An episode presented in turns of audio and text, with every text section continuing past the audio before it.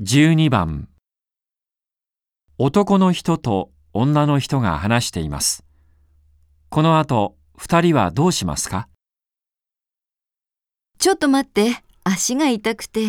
そんなかかとの高い靴を履いてくるから。だってさっきまで会社だったんだから。スーツに運動靴じゃかっこ悪いでしょ？でも、今日はこれからいろいろ回らなきゃいけないんだから、歩けないと困るよ。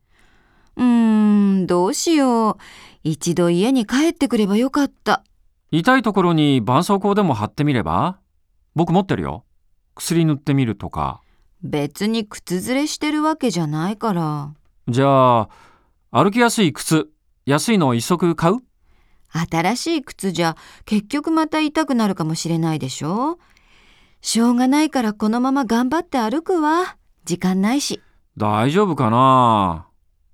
あ、そこに靴屋あるよ？ちょっと見てみようよ。そう？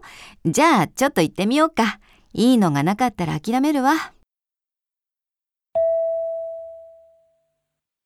この後、二人はどうしますか？